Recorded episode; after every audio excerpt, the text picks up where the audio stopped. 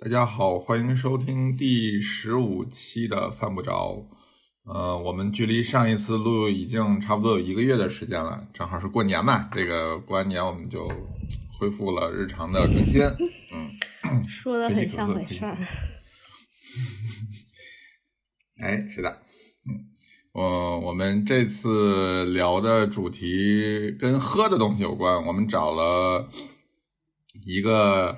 嗯，怎么说？就是我的朋友里面，嗯，最懂咖啡的一个人，最会对，而且就是他扫遍了很多城市，结下了许多梁子，被很多咖啡店老板拉黑了的一个知名小胖子。对，哎，那也不至于，我很多北京、上海去的多而已。嗯。嗯，一些店都放出了狠话，看见他就要强行灌他喝二十杯浓缩。他那家店，你等一下，你等一下，你你你让这个怎么回事？这个嘉宾怎么自己都不要先插话，待会儿我们问问题，你再回答。你先不要说。嗯，好。这个嘉宾怎么回事？一点都不专业。我们这次聊的主题是精品咖啡，然后我们找了一个非常懂、非常懂喝咖啡的这么一个人。嗯，这个人，这个人，他不只喝国内的咖啡，他主要是喝国外红豆上的咖啡喝的特别多。基本上熟知的或者不熟知的世界各地的烘焙商，等一下我要纠正一下，烘烘焙商，嗯嗯，哦，烘焙商，好的，就是反正是一个呃喝的经验很丰富的这么一个年轻人，嗯，就是。跟他聊咖啡的时候，总是能获取一些新的知识。然后我们对，然后我们有请好，此处有掌声。对他也是，对他也是公众号这个上海 expensive 的的的这怎么说？主理人就是写来洋气一点叫主理 人，主理人可还行？说主 主理人，主理人。那嗯，我们喂啊讲。哎，怎么是忽然断了？对，因为突然不知道该。我还以为是我这边网断了。嗨，那我们就就聊聊精品咖啡吧。就是，就你你是大概什么时候开始喝精品咖啡？我记得你喝的特别早，一二年。呃，我我印象里是一二年，就最开始北京的时候，可能已经有不少了吧。我上大学的时候，北京最早应该是在就是那个豆叔，那时候有个豆叔。嗯嗯嗯，那时候现在还有啊？对，现在还有。嗯，他自己的店前两天刚刚关门，就实体店。是吗？我都不知道他是后面实体店在哪。刚开始在一个很破的写字楼里，是就在呼家楼地铁站旁边。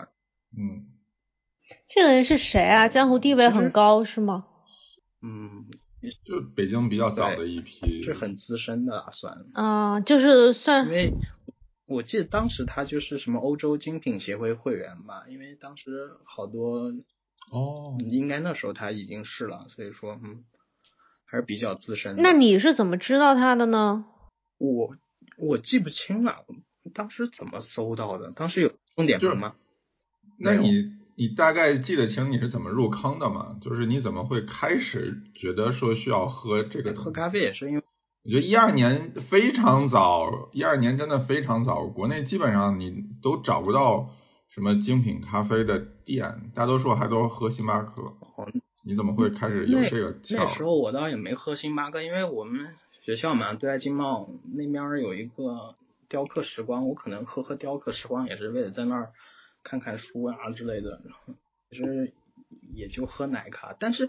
具体我是怎么开始喝，就是这种单品手冲这种精品咖啡，我我不大想得起来了。反正但是第一杯肯定是那个地方的啊，因为第嗯就稀里糊涂就开始喝了，还是有点印象的，就觉得嗯是个埃塞俄比亚，是一个我记得是孔架，然后好像氛围描述上是那个水蜜桃，嗯确实有点水蜜桃味道。啊，你那个时候还有还有关注水蜜桃的那个。对，哎，所以你是一开始就接受，呃，就就接受咖啡酸这件事儿呃，对的，应该是，嗯，因为可能也本身也是没有太多的，之前也其实没怎么喝过咖啡，相对而言也没喝过什么星巴克，因为去北京，好像我都没怎么喝过星巴克。上大学时候太贵了，星巴克真的。你是说星巴克比手冲还贵？呃，就是星巴克，就奶咖也挺贵的吧？嗯，那它降过价吗？这么多年我也不知道。星巴克，我觉得倒是没降，就是我刚刚工作的时候，就喝星巴克还是一件很奢侈的事情，因为三四十块钱，当时工资就几千块钱，它比例很高，其实还是挺贵。嗯。但这么多年好像也没怎么降过价，就也还是个二三十、三四十的样。应该是吧？我现在星巴克一杯正常美式得多少钱？二十多吧，也得。二十八。哎，差不多吧。嗯，对。所以，因为现在咖啡店比较多嘛，所以说星巴克它其实还是属于偏贵的。这么多年还是属于偏贵的。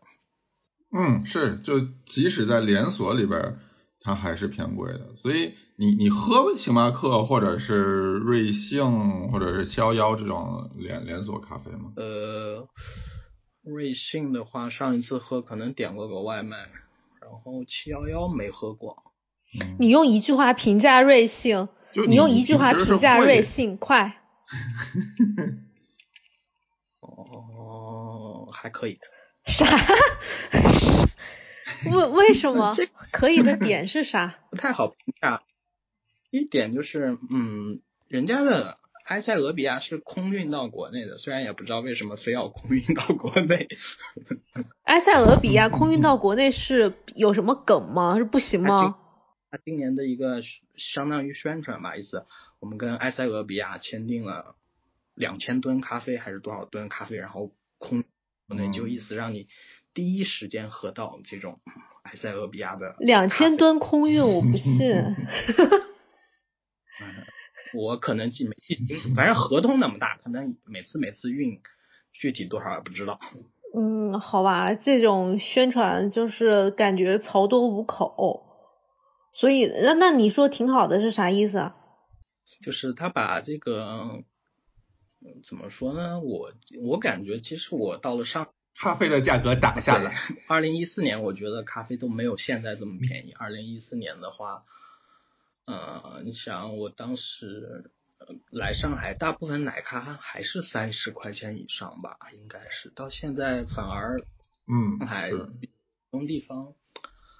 呀，现在新店定价都很少会超过三十的奶咖，可能二十八呀，便宜的二十块钱都有可能。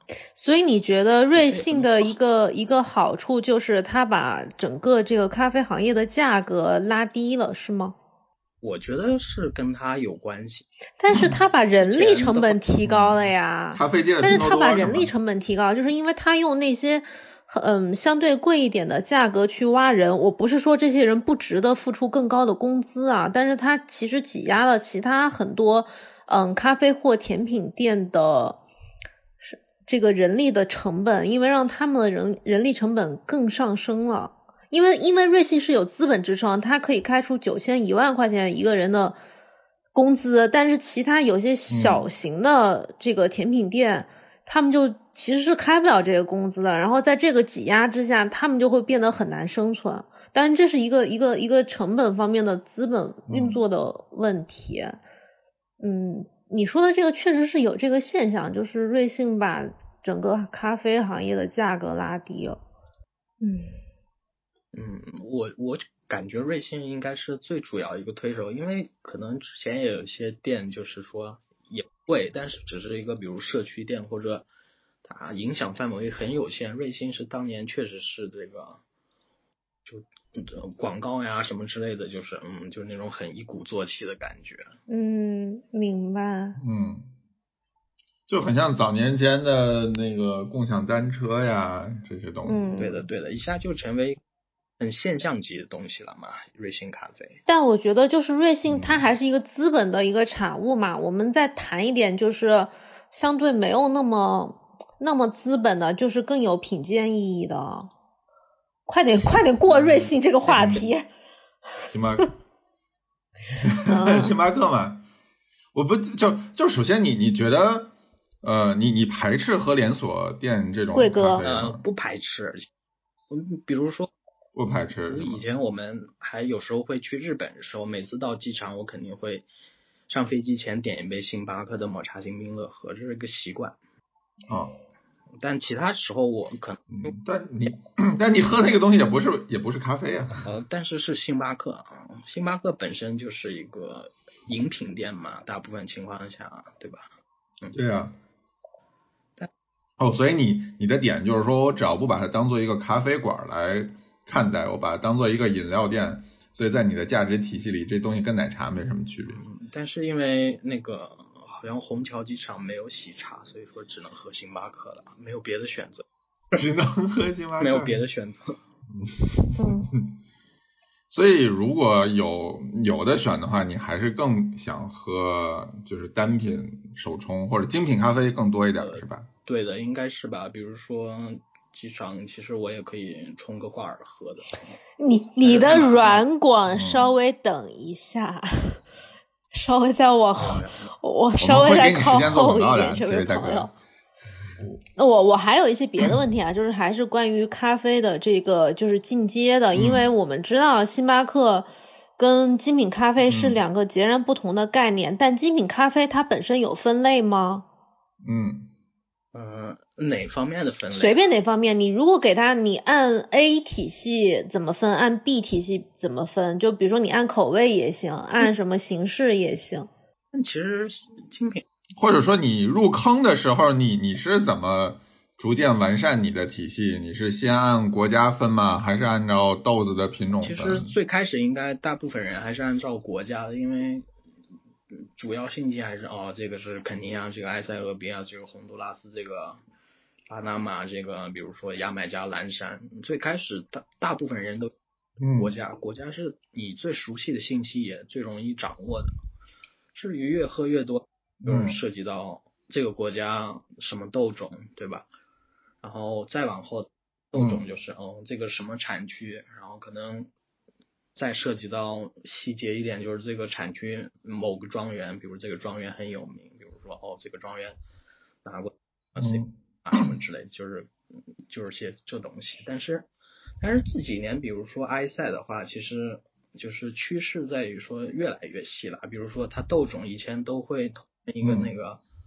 呃，路应该是这么读吧，反正国内叫有的叫传家宝，就是一个大致的一个，嗯，其实也不算品种，就是农民种了很多咖啡，然后可自己院里树上的那个，就是他其实不知道种是什对。也知道他们知道的，因为大部分埃塞很多他们农民的咖啡是上世纪就是相当于他们的农科院给他们的种子，但是就是其实送到处理站都是嗯混起来的，所以说你是没办法没办法完全去追究这个到底是什么品种，但是这几年会有一些，比如比如嗯更加细化的，比如说像去年埃塞 COE 第一名，哎，第一名、第二名应该，第二名、嗯。第八名都是那个七四一一零，就是这个呃嗯。蓟马什么农业研究七四年的七四年的那个它选育嗯。出来树种一一零啊什么编号，就是一个趋势吧，嗯。能卖更贵这样其实。嗯。嗯嗯嗯。哎，那如果以国家分的话，这里边会有鄙视链吗？就是哪个国家就更好，或者哪个国家就显得更贵一点？也会有吧，比如巴拿马，就是显而易见的咖啡肯定就觉得会嗯好一点，因为巴拿马就是以龟夏著名嘛，对吧？嗯所以龟夏是顶端吗？龟夏是就是 top 级的，对吗？嗯，就是我们品种来看，到现在它还是 top 级的，因为大部分世界比赛什么，他们还是还是在用这个品种，只是不同的处理法啊、不同的庄园之类的别的东西，但它品种还是贵下，它还是主流，就是这种最顶级的比赛，价也基本上还是贵的，还是贵下。哎，但是你看，你一般出去买豆子或者去喝手冲的话，我感觉就是 普遍来讲，我们不说那些拿奖的啊，普遍来讲，好像还是蓝山的价格更贵一点吧？嗯，呃，蓝山的话，可能我也好久没在咖啡店碰到过了。卖蓝山的咖啡店，就上海这边，哎，我要插一句，新这些，我觉得蓝山嗯好土啊，就是听起来这个感觉是上个世纪的那种词儿，就是电视剧里面说 蓝山咖啡啊，那个什么嗯台湾啊，就感觉是它不是嗯属于精品咖啡的时代，感觉是属于一个咖啡馆儿的，就是类似雕刻时光的那种时代。我这个理解对吗？蓝山确还还卖爱尔兰咖啡的那种，还调酒蓝。山就是作为一个就是牙买加咖啡的一个相当于它的品牌吧，嗯就嗯，是确实已经现在的精品咖啡脱钩了。虽然说现在也有一些比较奇怪的蓝山瑰夏，但就是非嗯非常小众不入流的东西吧，应该是脱钩了怎么理解？脱钩了三个字嗯怎么理解？脱钩。脱钩就是它不属于现在这个精品咖啡这个体系。为什么不属于这个体系？哦，评价标准怎怎么理解这个不属于现在标准的这个体系？就蓝山嘛，它可能就以前来说，它可能很多大部分出口都出口给日本人了，因为日本人是迷之热爱，嗯。然后剩下一些就卖，他们可能就是就是不就是绝大部分烘焙商，就现在就是就精品咖啡烘焙商，他们不会去买这个豆子，可能他们不会按照这个现在这个就是这一套东西来去评鉴这个豆子。所以说，其实能喝到蓝山地方，就现在新的咖啡店，我感觉是也不多。嗯，就是嗯适合某些那种 old money、old fashion 的那种，对吧？可以这么理解，对吧？也可以这么理解吧，因为蓝山的豆子是不是一一定要养的那种油光发亮？没有这个倒不一定，但一般没有什么。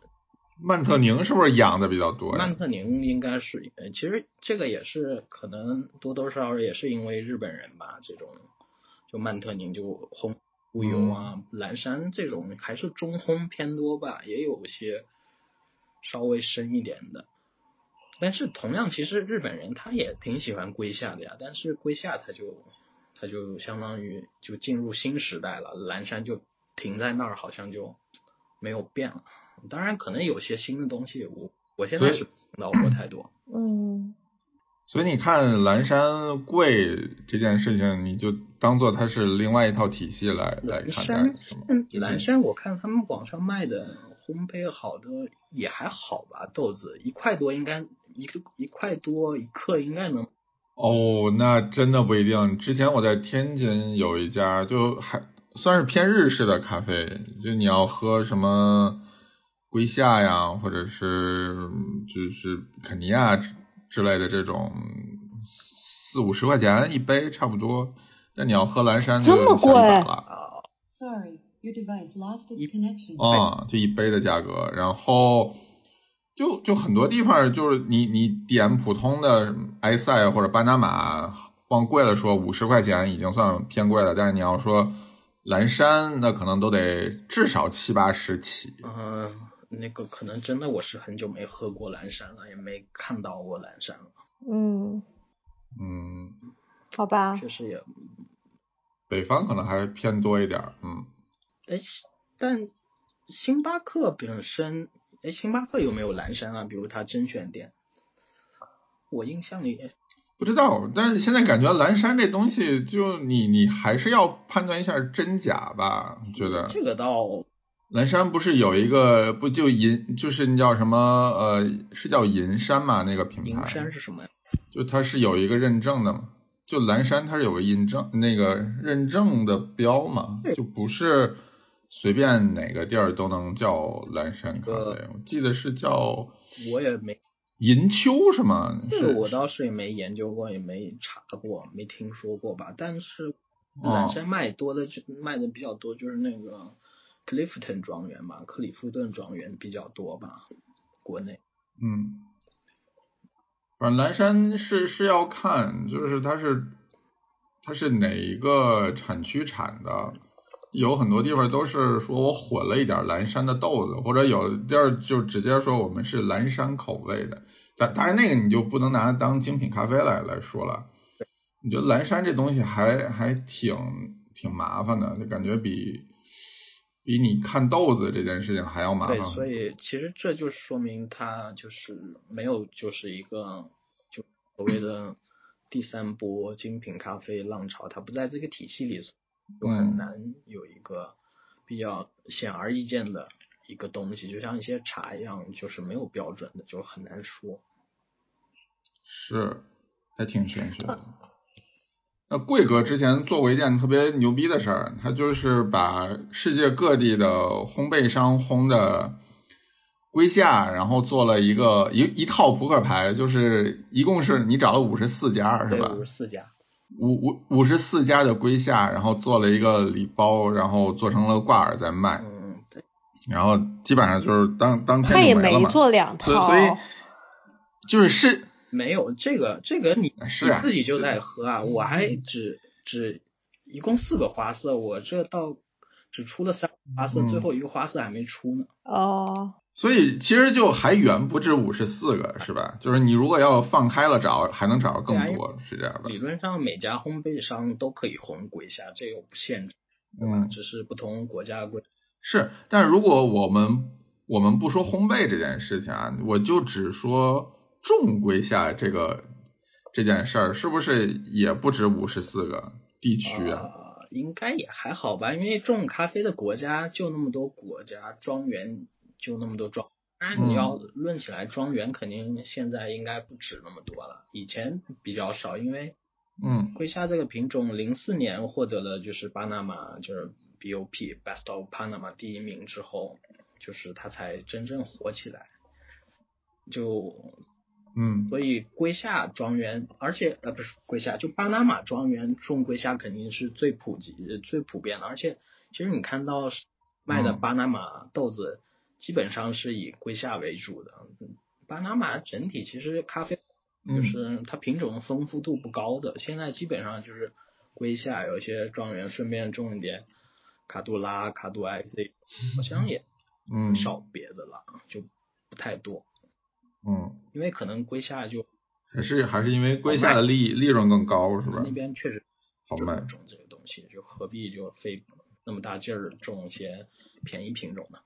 嗯，哎，那你算过你大概喝过多少种龟下？呃，我给你看一眼，在我这个列表里边，应该有啊，对，那个贵贵哥之前跟我说过，他有一个咖啡的数据库，就是他每次买入的时候，他都会就是更新他的数据库，就是他会记录他就每次买的咖啡的所有的信息很。多吧，就是还好吧？我们女生女生买护肤品也这样啊，买买吃的也这样。我我真的吗？我不信，哎，我真不信，每个女生买护肤品都有个 Excel 表，但是吗？但是她要这件事情，我觉得只有你可能 干得出来。平行品鉴，她肯定要记录啊，这不是很正常吗？那不然她怎么记得住那么多？呃，哎我看了一眼，现在就是上面有六百八十八个咖啡吧，归下类可能是一百五十八个。嗯，可能我应该是至少喝过一百五十八九个呃一百五十八个归下吧。那你有觉得就是哪一种，也不能说哪一种，哪儿的龟下最好喝吗？呃，整体来讲，我觉得现在可能还是还是巴拿马龟夏，就是整体平均的品质最高，呃，整体也最。然后其他就是哥伦比亚，哥伦比亚就是现在也有比较好的龟价，而且价格没那么离谱。然后呢，就是哎，所以你你都是觉得比原产地埃塞要好是吧？原产地埃塞，其实这个所谓的龟下这个呃，就是龟下这个品种，实际上就是严格来说，它并不是完全是就是那个龟下那个品种，它那个就是从嗯当年从、就是从埃塞俄比亚采采集来，然后就经历了很多国家，然后最后又到了哥斯达黎加那个热带学农业研究中心，然后他们他们也是为了育种嘛，育种，然后就给这些庄园种。有些庄园其实上世纪应该六十年代五六十年代，巴拿马他们就开始种了，但就是这个品种嗯不太好种吧，所以说可能就一直默默直嗯到就是翡翠庄园真正的就是后来可能又重新就发现这个品种，然后又重新选育啊，就是就是种的好的，然后才让这个品种有名。你想都二零零四年了，几十年过去了，就运气成分还是挺重的，我觉得。嗯，你比如像，所以你觉得，嗯，嗯，比，如像这个哥伦比亚龟夏嘛，它是那个希望庄园，就是二零零二零一几年的时候，因为希望庄园庄园主当时就是经营了一个巴拿马庄园农场嘛，然后他把这个巴拿马这个龟下，然后带到了哥伦比亚，然后哥伦比亚才开始种龟下这个品种。到现在，哥伦比亚基本上种龟下也很多了，而且整体来看，哥伦比亚这个便宜归下还是挺好的，性价比挺高的，有时候还能发现惊喜。嗯那在你说的这个这几个故事里面，好像就是庄园起到的作用都非常大，是吗？庄园大概是一个什么样的角色？庄园像巴拿马这种国家，应该就是土地私有制嘛，其实就是大庄园。有钱大庄园，它有钱，它其实不光种咖啡的，它可能还种别的农产品。嗯就是他们有钱去这个，就是提高自己的技术，包括一些咖啡，因为咖啡生产出来还得处理嘛，处理法，然后之类的，然后就是他们呢就是有钱嘛，说白了就是技术科技水平比较高，技术实力比较，所以说这些庄园就更容易就让他们的咖啡就品质的一致性更好，就水平更高。嗯，小农种植嘛，就就更稳定一点儿，是吧农？种植嘛，就肯定受到各种各样影响，尤其说是所谓的气候变化呀，今年雨多，明年雨少，跟农产品稳定性肯定是受影响。然后它处理这个咖啡豆，它的技术如果没那么好的话，它还会受影响，可能就好一年，然后第二年就默默无闻了，都有可能。嗯嗯，那同样的归下，你觉得就是你你完全以个人的口味来来问你啊，就是你觉得呃哪种处理法你更喜欢呢？嗯，可能日常喝还是比较喜欢水洗吧，即使是比如说厌氧厌氧发酵，现在也分厌氧日晒、厌氧水洗。我觉得可能还是我更厌氧水洗或者就普通正常的水洗。嗯哼，哎，所以你对那些奇奇怪怪的处理法有有什么看法吗？呃，我觉得还好吧，就是其实就跟其实处理法现在它就是增加这个整体咖啡的就风味的强度嘛，就是有时候嗯就是就是厌氧发酵会可能更多的就是让咖啡变得就浓厚起来，至于喝出来喝不出来，那就另外一回事儿了。啊，当然还有烘焙的影响。你平时你平时有这么 peace 嗯吗？真的，就是对于处理法的这种这个，嗯啊，处理法我看的很，因为确实这样。其实处理法这个东西嘛，也不是消费者能选的，这本身因为是行业竞争嘛，尤其这种咖啡阿赛啊，这个这肯定这个参赛选手得拿出点不一样的东西来打动评委，评委毕竟都喝过那么多东西了，所以就越弄越嗯复杂。但有些处理法确实是挺好的，比如说前几年那个澳大利亚那个冠军萨萨，他搞的就是二氧化碳浸渍处理法，就是从红酒那边学过来，嗯就是嗯，还是挺好的。明白，就是怎么说呢？做得好的情况下，它一方面能提高通过发酵嘛，提高这个风味的就丰富度啊，但是另一方面它还能保持这个风味的清晰度，就让你也能喝出来，嗯。这肯定是最理想的。嗯所以我觉得就是听下来，就是比如说风味清晰，嗯，它可能是从种植到处理到个人的浸泡，就这三个环节是都很重要。然后我们想要体现的就是一种咖啡豆它最清晰和不含糊的一个味道，这就是一个好的咖啡标准，对吗？嗯，肯定是，我觉得就是如果风味清晰化，最起码你喝到是能感觉到的，你肯定会更有记忆点，对吧？比如说，我说这个咖啡是有，比如类似水蜜桃风味，你喝，嗯，确实有点那种水蜜桃的香甜的感觉，你肯定就会记住，我们嗯不错。如果是没有别的重大瑕疵情况下，嗯就是消费者毕竟这哎，那那你觉得？就是毕竟你说就是这个精品咖啡是要提供给消费者风味描述的，不管怎么样的咖啡，你风味描述，你确实也体体会不到，或者大部分人体会不到的话，其实这个东西就显得有点那什么了，对吧？所以这个还是挺重要的。对，其实挺挺常见的，就是你喝到的跟他描述的，有的时候不一定是同一个同一回事儿。所以你觉得有可能是哪儿出了问题呢？呃，有时候就是因为，其实就是因为他们的风味描述大部分是通过那种杯测出来的吧，杯测嘛就有，嗯，有很多人嘛，嗯，这个就是有点，我感觉是有点像头脑风暴一样，有些咖啡确实是没有那么就是具象性的风味的，嗯，比如它的酸就是就是酸味，它也没有什么像菠萝啊或者像苹果啊什么之类的。大部分咖，嗯，都没有那么具象的感觉。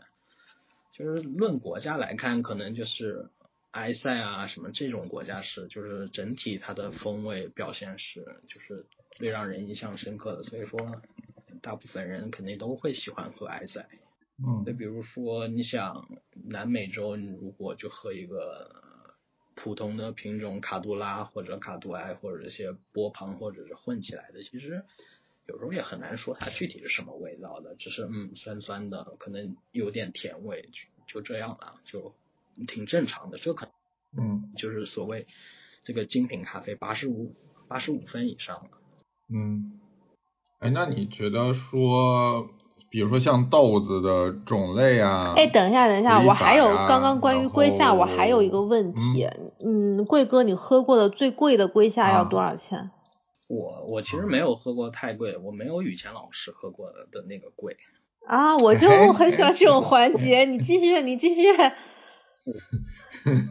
喝过最贵的也可能可能就是那个王策的二二七吧，大概就大概就就是五十克生豆烘出来，然后大概二十克豆子，不知道大概我记得是二十克五百块钱吧，就这样了。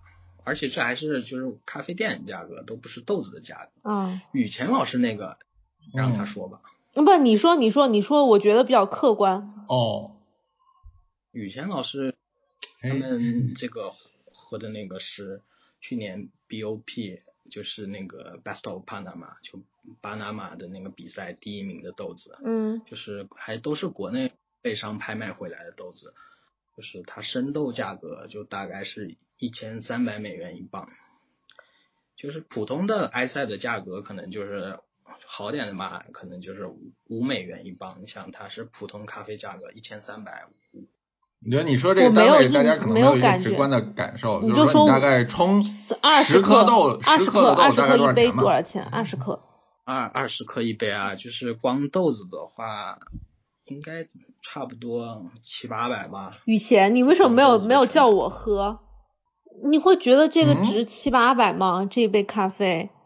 我不知道，我不知道，因为我们是在它评就评分之前喝的，就是因为我常去的那家咖啡店，它是那个协会里边的，所以他们定期就比如说有比赛，他们会拿到样品豆，然后他就会组织杯测，然后就让大家去去跟他一起试，然后他们要打分儿然后我就我就去了啊。然后就每一个都都喝了一遍，然后我们都打了分儿，然后最后可能过了一个月半个月，就是那个协会的评评选出来了，就是说哦，我们现在是这么排的名，你们你们来看一下，然后那你肯定会喝到里边就是打分很靠前的东西嘛。对，就是最贵就是去年是一个索菲亚庄园的一个水洗桂夏吧。嗯，日晒好像也是索菲亚。日晒，呃。好像是索菲亚，没记清楚。但是水洗印象挺深是，嗯，因为我我是的，我是到现在还没有喝过索菲亚庄园。索菲亚庄园其实很小的，它是就是美国，嗯，嗯它是美国的一个咖啡店，Equation Coffee 和一个 William Boot，一个就是一个就是咖啡行业的大佬，他们就是他们一起去二零零几年的时候才一起成立的一个就是庄园。它不是一个像像翡翠庄园也好像极光庄园、哈特曼庄园这种就延续了可能就七八十年庄园，它就是一个完全是一个新式的庄园。嗯，好，那但是就是因为比较科学嘛，嗯，可能是，我觉得就是就是完全就跟戴博拉庄戴博拉庄园也是二零零几年才二零二零零几年还是一几年才开始就开始就在山头上开始种咖啡的。你想现在已经是就是全世界最有名的庄园了。嗯，那关于价格我没有别的疑问了，你们继续刚刚讲的那个。嗯，那就把让我把刚才那问题问完呗，就是说，呃，豆种、处理法、呃，烘焙，然后萃取这四块里边，你觉得哪块的玄学最大？玄学是，我觉得可能相对而言，我种咖啡你很难说是玄学，对吧？这个农民就是每天需要去嗯，对吧？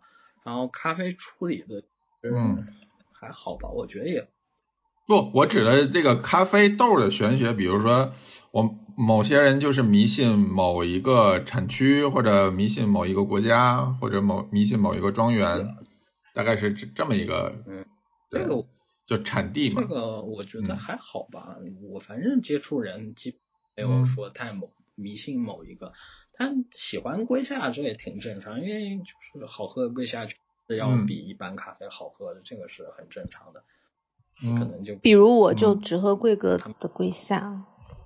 嗯，那你继续。哎呀，我是我烘焙的，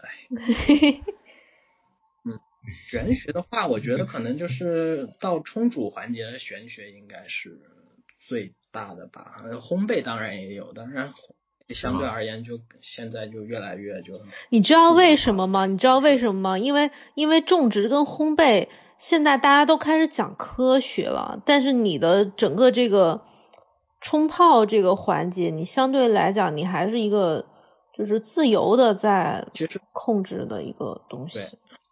其实也是有科学的，也是有一套标准的，只是说自己在家冲嘛，也没太大必要去按照那个标准来冲。你说什么黄金杯测法是是什么嗯，？就是一个是哪那个杯萃取原理，意思是这个咖啡要啊？对，金杯，对对它的，一个一个浓度，它一个萃取率达到某个范围内，它可能就比较好喝。但其实这个东西的，它其实一个相当于一个概率嘛，它这个东西它是怎么得出的？它也是，嗯、这个咖啡协会，美国精品咖啡协会，然后他们通过大量的这个，就是相当于先找一堆人，然后开始去训练，然后大家去。大家去描述，然后通过这种美国那种就是数据，就实验性那种数据嘛，就然后最后汇总起来，就大概给个这个区间。其实也对的，因为大大部分人对于浓淡还是有一个，对吧？有个区间的接受区间的，太浓或太淡，大部分嗯哦太淡的话，你会觉得嗯这咖啡怎么全是水？太浓的话，你肯定觉得呃这个太重了，喝不下去。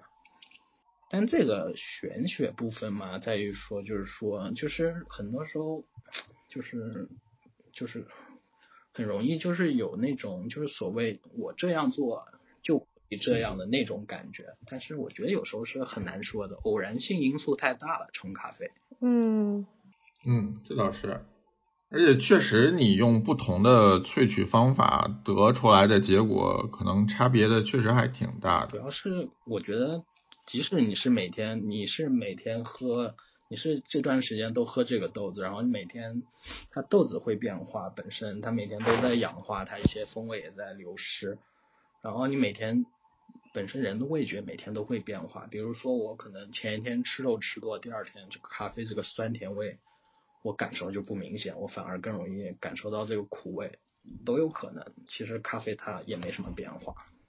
嗯，所以说就嗯那你平时自己在家是手冲居多还是？我家里只能是手冲了，这个东西没有意式机。但是我是那种那你不比较粗糙的，就没那么讲究的。今天有个朋友还说，呃，跟我讲说挑豆，我说，哎呦，我是从来不怎么挑豆的，就是他们有瑕疵豆嘛，所谓，因为一方面嗯太多了，你就想把这个东西稍微简单化一点，包括水一样，比如有嗯那种专门给咖啡设计的调配水，你可以比如调配 TDS 五十、八十、一百，你想多少都行。但是可能就五十适合这个咖啡，就不适合那个咖啡；八十适合这个咖啡，不适合那个咖啡。所以说变量太多，你是没办法搞定的。所以说，对我来说，我的变量就是我每天咖啡都不一样，对吧？别的东西我就尽量固定下来就好。嗯嗯，所以你的你的原则就是，既然变量那么多，那我就干脆啥都不管了。呃，那也没有什么也不管，我基本上因为还是会有一个比较简单的思路的，比如说萃取上嘛，就还是比较固定，也比较我自己觉得是比较还是比较科学的。比如说你具体说一下，哎，那那我们就聊的细致一点儿。对，就比如说像这种呃呃研磨率呀，呃水粉比呀，然后水温呐、萃取时间呀这些东西，你觉得哪个相对重要一点，哪个就没那么重要您？第一重要的还是，呃就说我们先不说养豆这个东西，因为这个东西是没办法谈的。然后就说，哎，养豆子的事儿，我们一会儿可以专门来聊一聊。哎，就是肯定是还是研磨度最最重要。但是研研磨度这就是一个难题，在于比如说你卖咖啡，你告诉他这个研磨度，但你这个磨豆机和他那个磨豆机的，你很难去形容这个研磨度，因为它它不是一个绝对的概念。比如说水温，你加九，我家也是九十五，确实是九十五。比如两分钟，你加两分钟，我家也是两分钟，所以黏膜度确实是一个对于尤其最开始冲咖啡人应该是最难搞定的一个事情。但其实，嗯，就是大概其实多冲一冲嘛，我觉得自己会有个范围的。就当然你最简单情况下，因为大家现在咖啡店很多都会拿 C 四零这个东西来多少多少格来告诉你这个研磨度多少，所以说 C 四零现在嗯，呃，不一定啊，C C 四零反正我买不起。C 四零是我们家用的那个东西吗？啊，对，就是你们家那个，对对对，两千多吧，大概。家属买的时候是多少钱？我记得一千八了吧，那时候已经。一千八也不一千六，我不知道，对然后现在基本上已已经涨到两千二了吧？这么贵是。对，差不多。啊我前两天看，真你现在卖出去二手都能把按那个买来的价格卖。啊为什么会涨这么多？它不是它不是一个就是进口越多会越便宜的东西吗？没有，好像是因为一方面最开始 C 四零是德国造嘛，对吧？它产能有限，然后嗯然后今年以来有好多，比如说大宗商品都在涨价，金银铜铁铝之类的，所以说各种需求也挺大的，好像 C 四零。所以说，因为就是它是就是所有这种比较好的这种手摇磨豆机里边，就是最知名度最高的，所以说很多人开始想入这个坑人，比如问别人买什么磨豆机啊，那很多人可能说啊你就买个 C 四零吧。所以说，对于跟嗯对这种比较陌生情况下，你肯定很容易去听别人的意见的，对吧？虽然说 C 四零就是个嗯挺好的磨豆机，但是也没有就突出到就是嗯，它主要样子样子还行，对的。嗯，但其实我是没有买 A 四零的，我自己有个手摇磨豆机，也是个几百块钱的，我觉得差不多够用了。有那个手摇的机会肯定是在外面，在外面嘛，就是大概喝一喝就行了，也也也无所谓的。其实，嗯嗯，对的，因为因为你在家还是用？我在我在家其实也也很随意的，我在家也是用个很便宜的磨豆机，一个一个挪威的吧 w i l f a Uniform，还有 w i l f a Swat，它这个它那个、就 Swat 它是那种锥刀版本的，它才大概七八百块钱，然后 Uniform 是平本的。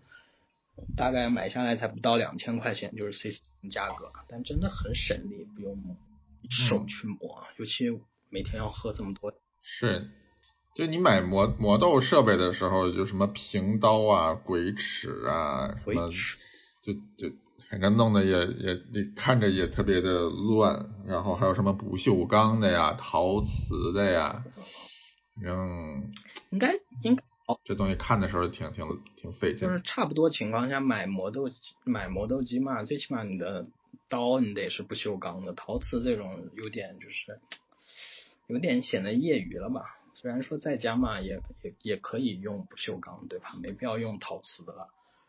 鬼尺嘛，基本上在就是总的来看，在浅烘这一块儿，就是用鬼尺的其实还是比较少的。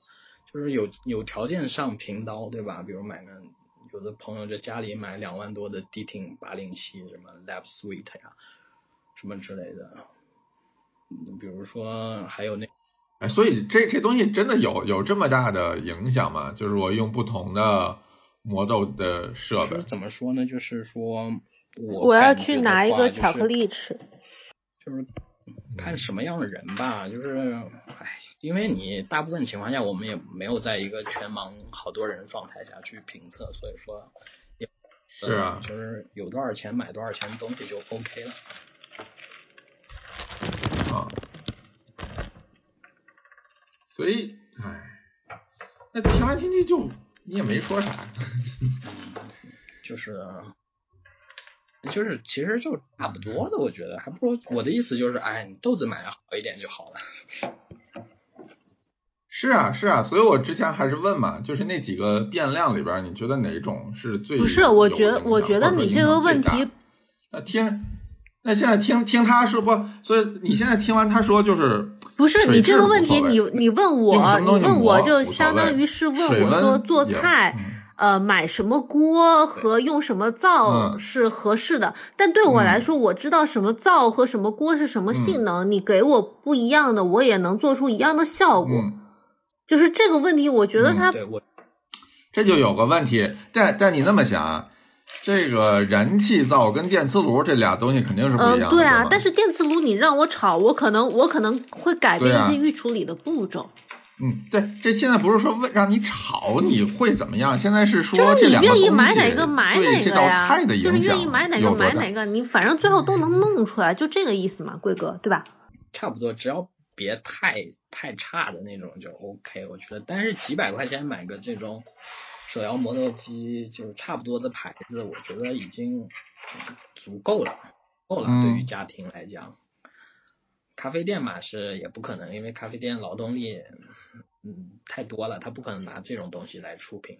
虽然说也有咖啡店拿 C 那这东西问来问去，那就跟问田螺，我这个我想做一一盘好的菜，我这个嗯，就是刀也不重要，对吧？然后呢，锅也不重要，什么灶台呢也不重要，你只要把这个食材买的好一点就可以了。或者说，如果你嫌麻烦，你干脆本来就叫外卖吧。玄学呀。但现在都是这种趋势呀，做饭也是，任何店现在，你像国内这些餐厅，对吧？什么季节啊？比如春天，一哎是春天去云南吗？嗯秋嗯夏夏天夏天嗯夏末嗯对，夏末七八月，中餐厅、中餐厅、西餐厅、日嗯料店都要去云南，对吧？都要寻访食材，大家都把这个捧的就很高，就是也不能说套路吧，确实也重要，肯定是好的食材，肯定是好的。咖啡豆其实我觉嗯就是还是看烘焙商，就是在一个你比较喜欢的烘焙商、比较喜欢的风格，然后基本上其实大喝到底嗯都是喝烘焙商的，然后烘焙商他每年根据季节嗯，豆子，那你也算喝过好几百个烘焙商了吧？你觉得哪几个比较好？就是你目前为止一直想回购的。呃，希望庄园比如说希望庄园是一个庄，不是，那那不是烘焙商它，是个农那是那是产豆子的。种咖啡。希望庄园啊、呃但其实可以说说希望庄园，因为国内喝哥伦比亚的话，希望庄园其实比较少，因为可能因为希望庄园生豆卖到国内还挺贵的，我听他们有个老板讲，所以说就是性价比不高。但是希望庄园它在哥伦比亚，它是它跟那个大嘴鸟庄园嘛都挺有名的，他们是已经不参加这种 COE 比赛的，就是他们的。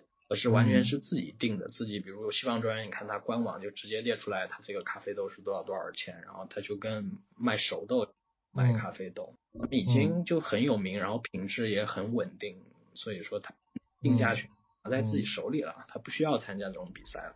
嗯，那那怎么说？那那到底是就是对于普通人来讲，他到底是应该奔着这个烘焙商走呢，还是奔着庄园走呢？呃，我觉得，嗯，喝咖啡嘛，其实还是奔着烘焙商比较好吧。对，因为嗯而且你熟悉了一个烘焙商，你知道它大部分情况下这个咖啡是个什么样味道的话，其实你某一次他好或者嗯怎么样，其实你还是很容易感受出来的。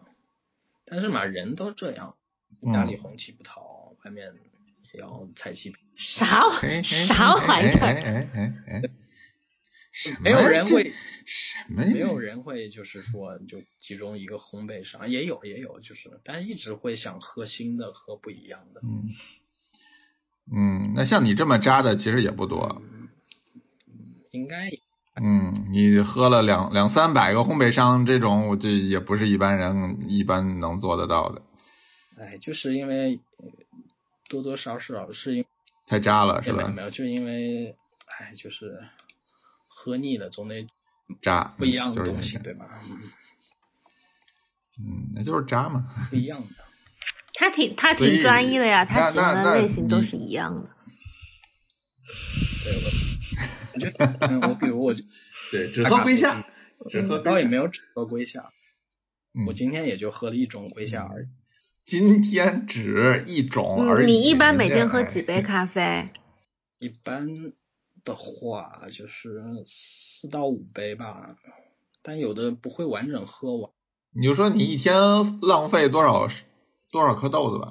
一杯十五克的话，可能一天就平均五十克吧，啊，那您这量是不小。还好吧？我觉得就是，但是你在家喝，你你你，比如雨前老师，你一天喝多少杯咖啡啊？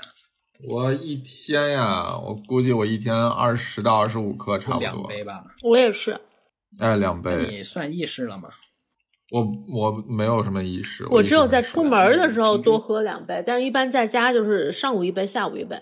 但我觉得哎，我也是，我一般也是上午一杯，下午一杯。其实.即使有喝咖啡习惯的话，普遍一天还是一两杯的多吧。嗯，你这种就比较，我觉得三四杯的就可能有点，确实还是少数吧，可能也有所以真的不影响睡眠吗？不影响。基本上，比如十二点睡觉之前喝一杯，还是睡觉。喝咖啡对睡眠就是啊，喝习惯了，应该都没有影响了。很多人我觉得都没有影响了吧。嗯，了不起，了不起。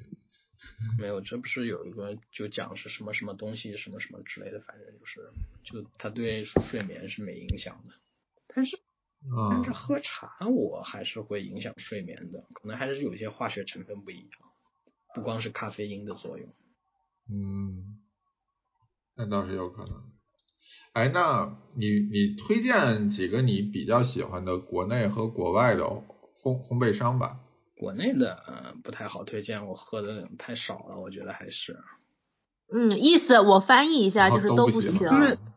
那个也没有。那嗯天不是也喝了那几个，就是去年危地马拉 COE 第九名的那个拉赫莫萨装嗯回家，也有挺好喝的红的，确实，对吧？但是平时我也不会想来没事干去买来喝，所以说，所以说没嗯，就是不行吧？那您就推荐几个国外的吧。国外。呃，推推荐三个你觉得还不错的国外的。我觉得，比如说我我比较喜欢的话，比如说香港的话，就 Cupping Room，Cupping Room，啊，然后美国的话，美国的话，我现在还挺最新喝到一家我还挺喜欢的，叫一个 Passenger，Passenger 宾夕法尼亚州一个烘焙商吧，他们还玩的挺挺好的，他们会把一个生豆冻起来，然后比如说今年、嗯去哦年和前年同样的深豆来给你做比较，就是每年深豆有什么不一样，那个还是这么做的很少的。嗯，嗯然后澳大利亚的话，可能比如说嗯还挺多的，就 Cold Black 呀，一个之类的，反正嗯其实还是挺多的。我呃就是是嗯嗯就是因为其实还是主要是，嗯，就是你看它的一方面，它其实烘焙商就是首先看他这个选豆的这个水平，对吧？烘焙商肯定选豆子越好，烘焙起来也更好。然后另一方面就是看他，就是你喜欢不喜欢他这种风格了吧？嗯比如国内，我觉得，比如说像大家说北欧什么之类的，可能最有名就是还是那个挪威二零零五年的世界咖啡冠军那个 Team Team Window Bowl 那个，确实哦，嗯，对，我觉得他们即使比如现在二零二一年这么多年过去，他们还是做的很稳定的。他这个风格你一喝你就感觉出来了。对他那个曲线基本上就已经跑熟了，而且他们自己的品控还是挺严格的。其实烘焙有时候砸锅也很正常，你就可能比较良心烘焙商砸了锅不卖了，但不那么良心嘛，就砸了锅我照样还卖，对吧？这就是区别。嗯这些东西也不太好，嗯毕竟也不在现场就很难说。我我觉得你这个说的还是太复杂了。我我想问一个问题，就是比如说我走到一个嗯、呃精品咖啡店，我怎么简单的判断它的出品是在某一个基准线之上的呢？就是我觉得这家咖啡店可以信赖，不是那种网红店呢？或者我要测试一家咖啡店水平怎么样，我通过点什么能够对对对，这个我觉得很有呃实操意义。嗯，我我觉得吧，比如奶咖的话，就是奶咖其实我对奶咖标准挺低，就喝下去别有苦味就行了。因为你想牛奶是甜的东西嘛，咖啡它如果都抵消不了，就是你奶咖咖嗯咖啡的苦味的话，说明它这个豆子真的很差了已经，或者它做的很差，这是一个比较简单的标准，对吧？没有苦味，这种苦味其实是就是非常显而易见的，就是它不是说。就是苦，它的那种苦就是让你觉得你喝完整个口腔都还在很难受，然后你舔一下你的嘴唇，你还觉得嗯是苦的那种感觉，就就不太舒服那种苦味，这种是比较翻车的。只要奶咖，我觉得就没这种苦味的话都 OK。手冲的话，就是说，其实我我觉得还是看有没有苦味和杂味吧。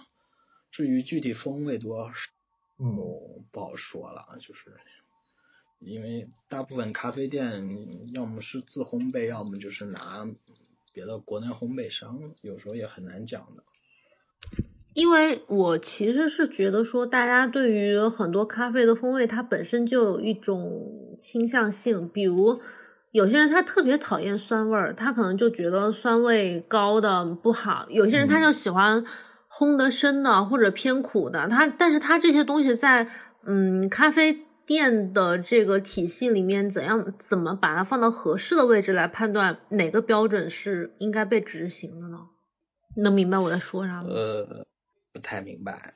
就是比如说，莫妮凯特很很讨厌酸的，那你此时给他嗯一杯、一杯偏酸的咖啡，他可能就觉得说嗯，他会不会就觉得不大好？但他这个会影响他对这家咖啡店的一个评判吗？呃，会的，肯定是会的。尤其很多就没有喝咖啡习惯，他会觉得很酸，不好喝的。嗯我见过一个以前咖啡店见过一个喝到酸的，直接能他说他能感觉自己快酸的昏过去了。但其实他这是一日式烘焙咖啡店，已经已经已经不算酸了，它的都是中度烘焙以上的，已经几乎是没什么酸味了。所以说这个有时候，当然这是极端情况。但嗯其实你看很多你在做的看很多人进来，然后咖啡师问他，呃，您想要一杯怎样的咖啡呢？呃，我想要不酸的，我想要不苦的，嗯，那就是甜的喽。那但酸和甜它是一起的，它只只可能有些酸比甜弱一点，甜味主导，比如些南美洲一些豆子，它会以甜味为主导的，但是它还是带酸味的。就除非你真的是这个特调饮品这种东西加糖或者加一些别的东西，毕竟咖啡不是奶茶嘛。嗯，那所以我理解说，很多人他其实就是，嗯，他跟一个好咖啡本身就有差距，对吗？嗯，其实就是可能就是咖咖啡店嘛，咖啡这个不要太糟糕就行了。至于多好喝，这个碰运气吧。嗯，我感觉现很难有一家店就说，嗯，这家咖啡就就就就就那什么样，就意式的意式可能对于咖啡店重要性更大吧，意识的稳定度之类的这种东西。哎，为什么我觉得意式反而更容易稳定呢？因为基本上都是靠机器嘛，就是你只要机器买的够贵，你其实意式很难砸锅，对吧？也也不一定吧，因为我觉得意式这种东西，就是有时候也是豆子没养好的话，有时候有的确实是不好喝。豆子养豆还是挺重要，而且意式比手冲要复杂多了。嗯，跟意式比，手冲是没技术含量的，我在家都能做，你说它有什么技术含量？对吧？意识这个东西，对啊，所以意识不就是更更稳定吗？没有，它其实环节更多，你就涉及到的东西更多。其实其实也稳定，我觉得也没有那么好稳定吧。我因为不太会做意识，我是觉得意识还是蛮复杂的。那是因为你没有机器嘛？嗯，就是自己太贵了，买不起一个意识机两三万三四。对啊，所以这不是一个考考验手艺的问题，就是你只要买了那个机器。你就可以了，对吗？那也没有那么简单，那么可以呢？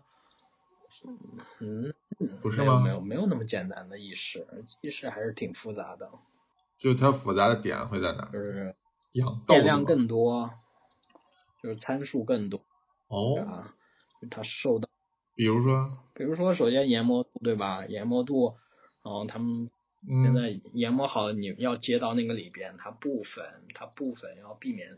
各种各样的效应，它就反正反正，当然，那那我们就从头说。一般来说，意式研磨就研到最细，这可比手冲那个你不知道中间哪一档可可难多了，呃，可简单多了，对吧？你只要保证你这个是你设备里边最细的一档，没有，你其实也没有什么太多的办法，对吗？不是的，就是每每个不同的意式豆子，它适合的。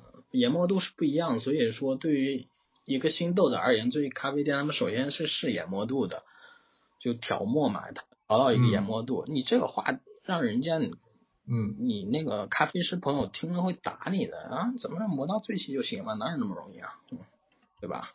啊，是吗？因为我自己也不做意式，我我其实喝意式喝都很少。对，意式是真的是挺复杂的一个东西，所以说，唉。就是，就是他对设备要求还是挺高的。哎，我我觉得在聊，但是我理解，所有可以用设备代替人工的，它的精准度肯定要比人工的要要高，对吧？嗯，好像也没有，因为如果意识真的可以，就是设备完全替代人工的话，它可能早被机器替代了。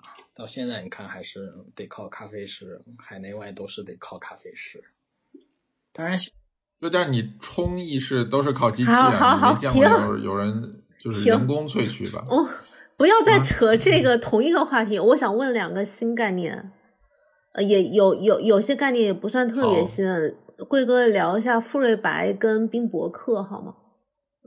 嗯，馥芮白不就是 flat white？至于咖啡店怎么做这个 flat white？其实我从来也没关心过。我一般去咖啡店说：“给杯奶咖吧。”他说：“那比如问拿铁还是澳白？”我说：“那就澳白吧。”嗯。但具体那你觉得这个东西的标准是什么呢？有好不好喝吗？你说。对。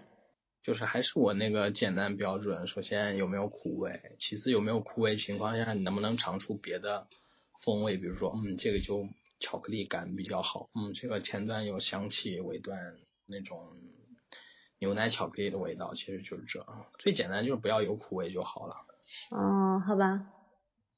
我觉得，但其实贵哥是不是被人绑架了呀？就是今天跟他聊天完全不是他平时那种。你没有必要为了我们的节目而改变你的风格。你平时没有这么 peace，我们是因为你不 peace 才才叫你来的，OK？对。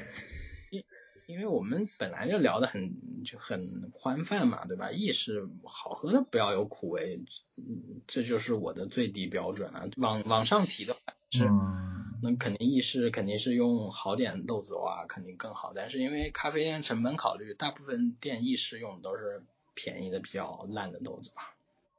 你在外边喝咖啡的时候可不是这么。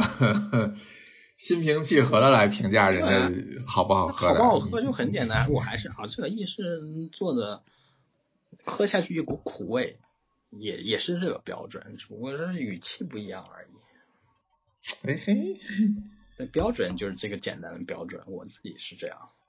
哎，看你这么 peace，我们都有点不习惯了。那说冰博客吧。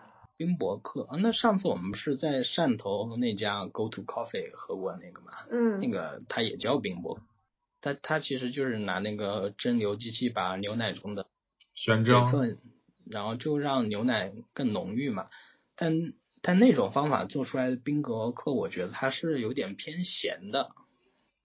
但是如果用那种另一种方法，就是以前冷冻法，就冷冻了之后让它自然解冻，它可能先解冻是牛奶这种，嗯就乳糖啊、蛋白质、脂肪之类的，然后水分是呃后面解冻，只要它比如前百分之五十之这种，它做出来冰博客是就是偏甜的。当然，冰博客这本身也是人家注册商标嘛，反正就是这样。嗯但其实这么做的好处其实其实是挺好的，因为它能让你的牛奶就是不管怎么样风味更浓郁嘛。因为奶咖里边肯定大部分是牛奶，牛奶好的话还是挺重要的。我们去日本喝一些咖啡店，我觉得也不一定它咖啡多好，但是它可能牛奶好一点，就牛奶好甜甜的，最起码也比嗯较舒服吧。嗯就这个冰博客就是一个，哎，当然这种东西也是也是一个差异化竞争嘛。但现在嗯很多都这么做，甚至就出了这个个专门的这种浓缩牛奶的产品。但是我觉得浓缩牛奶它那个冰博客产品喝起来多多少少这个甜有点就有点假假的感觉。那个那个，我有朋友买了，哎，那如果直接用奶油呢不？是奶油跟牛奶还是两回事儿，它脂肪含量就是它牛奶再怎么蒸馏，它跟奶油还是截然不同。奶油脂肪含量百分之三十八啊之类的。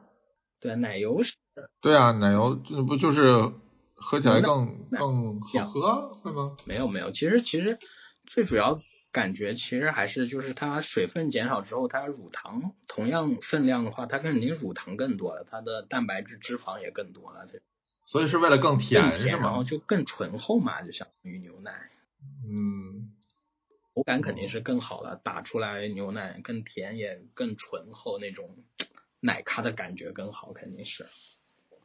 所以你就是不喜欢喝苦，他就是喜欢小甜甜。但其实喝咖嗯啡的话，尤其中浅烘咖啡苦味，确实是大部分都是要回避的，因为这是一个就处于鄙视链底端的风味了。咖啡界的鄙视链是怎么样的呀？所以鄙视链啊，就那天不是有人发了个图，喝手冲的鄙视什么，喝啥的喝，反正喝手冲的好像就很那种装备，就是大概这意思吧。就喝挂耳的还鄙视喝速溶的，比如喝三顿半的。但是你们喝。喝挂挂耳的，不是应该也是在相对比较底端的位置吗？嗯，对，大部分人 挂耳是比较低端的，只有我觉得挂耳是可以，你就是一你另一种手冲的，你是一个挂耳的逆袭对的，逆袭爱啊，情，对吧？因为因为你用好的豆子做挂耳啊，就是你 你就觉得说是为了消耗，就是为了方便，然后但是用用一个可能会对好的豆子有一点风味上的损失，但是你觉得这个方面是可以替代它的，对吗？就是可以去去去争取嗯这个，嗯是，但是你要换个角度来想这个问题，就是说风味损失，你即使拿滤杯自己磨豆子冲，你可能因为各种各样的问题，它还是达不到所谓的一个完美状态，因为所谓的完美状态是几乎是不存在的。其实这个豆子很好，我们我可能某一天你就觉得，我天呐，怎么这么好喝？但是你可能就再也达不到这个状态了，就对吧？那方便肯定挂耳方便，而且我觉得挂耳对于大部分人来说就更加友好嘛，充起来也没那么多讲究，就差不多就好了，对吧？你冲习惯了连就也不需要置办那么多东西嘛。冲习惯了，说白了你连秤也不用看，对吧？嗯反正就适应场合更多嘛。对，一但是因为挂耳的话，就大部分卖挂耳肯定还是那种用作为一个就是一个就是办公室这种替代嘛，反正就是基本上都是不会用好豆子，基本上烂豆子处理一些烂豆子来做挂耳。嗯嗯，知道就。所以大部分人都觉得挂耳会怎么怎么样啊？这个好豆子做挂耳可惜不可惜？但是你好豆子你自己冲冲不好，难道不可惜吗？对吧？一样的。就是反正看开了，啥都是挂耳不也得自己冲吗？哎，对，因为其实挂耳的话，就是我即使我觉得挂耳豆子好一点的话，比可能百分之九十九的外面的乱七八糟咖啡厅手冲要好多了。嗯，就是还是得豆子好。对那嗯，问题就来了，如何才能买到好豆子？那不又绕回去了吗？就是一，就是烘焙商呀，那我来提醒你一下啊，这里边这现在应该是一个软广的时间那个没有，啊，对要抓住这个机会。就还是烘焙商吧，主要还是烘焙商嘛。一方面就好不好，哎呦，嗯你就说找你买嘛，大哥。哎，我这个有时候也不好喝，也有可能 我无所谓的。就是我觉得重 我去，重要的还是烘焙商，确实是烘焙商最重要。包括我自己选也是，我会选我熟悉的，我觉得就是总体来看就没什么大的雷点，有时候还特别好的这种烘焙商，就是最难能可贵的。它有时候有的烘焙商这车真的是花式翻车，有各种各样难喝，你都没都想象不到他能烘几次有各种各样难喝，这个东西真的是没办法弄。来您给分享几次吧。好，分享一下 那个你的挂耳的购买方式，好吧？没有挂耳就一般，就是因为基本上就朋友在买，其实还是还有一些朋友的朋友，就是基本上人家要几包，然后哦，那我给你看看我手头有什么豆子，然后嗯弄一点就这样了。有时候会做做礼盒，就这样。好像真的没有一个购买方式。就是大家去看一下微店好吗？上海 expensive 是是这个吗？微店是同名吗？没有，好像我现在微店名字是什么 Coffee 三六五，他甚至都没有微店吧？你好像都是借的别人的微微店。他自己开了微。店里没东西卖，现在。那个那个店难道不是别人的吗？这微店是我，微店是我自己，但现在确实没什么东西卖。一方面，豆子我也没有，现在都卖光了。然后挂耳的话，我现在豆子都不太够了，所以挂耳。我们今天就录到这儿。吧。嗯，好呀，好呀。我们今天就这样吧，啊，大家大家大家都回了吧，嗯，对，今天累死我了，确实。嗯，我要去收拾行李了。行，嗯，拜拜。各位拜拜，嗯拜拜。嗯，拜拜。